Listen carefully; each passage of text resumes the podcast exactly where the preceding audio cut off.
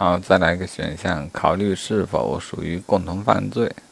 乙明知黄某非法种植毒品原植物，啊，种鸦片啊，仍按黄某的要求为其收取毒品原啊，收取鸦片种子，二人构成非法种植毒品原植物罪的共犯。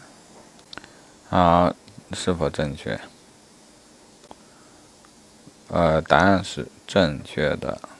回忆一下共犯的要求，共同犯罪的要求。法条好像只说要有共同故意，啊，没错，就这么简简短。好，立法解释有说还应当具备以下的条件。呀，这说的好复杂。先说是两个特征，一是犯罪主体必须两人以上啊，这个这不是废话吗？二说的是要有共同故意。这还不是在重复吗？但所谓的共同故意犯罪，应当具备如下的条件，啊，有三个条件。第一是必须有共同故意，这话重复三遍了啊。这里共同故意又被分为两层意思，啊，现在干货来了啊！一是几个犯罪人对自己实施的危害行为，都持故意的心理状态。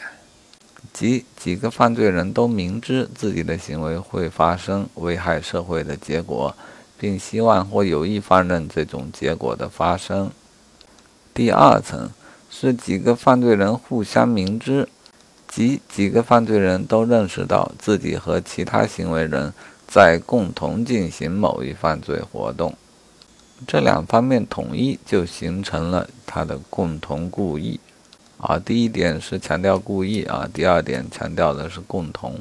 这里解释的是所谓的共同故意犯罪中的共同故意。好，然后第二点大概解释的就是犯罪二字了。第二点，几个犯罪人必须有共同的犯罪行为。共同的犯罪行为是指各犯罪人的犯罪行为具有共同性，即。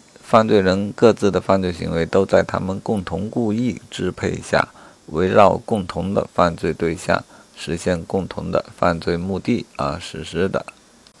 各个共同犯罪人所实施的犯罪行为都同危害结果具有因果关系，是完成统一犯罪活动不可不可缺少的组成部分。第三点，共同犯罪具有共同的犯罪客体。即共同犯罪人的犯罪行为必须指向同一犯罪客体。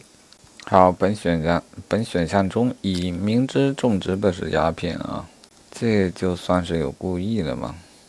嗯，然后他替其收取鸦片种子，这就算是有共同行为了吗？呃，并且这个行为是否是实现共同的犯罪目的呢？所构成的是非法种植毒品原植物罪。好，既然本选项是正确的，那你就啊体会一下，收取鸦片种子啊，这就算实现共同犯罪目的而实施的行为了。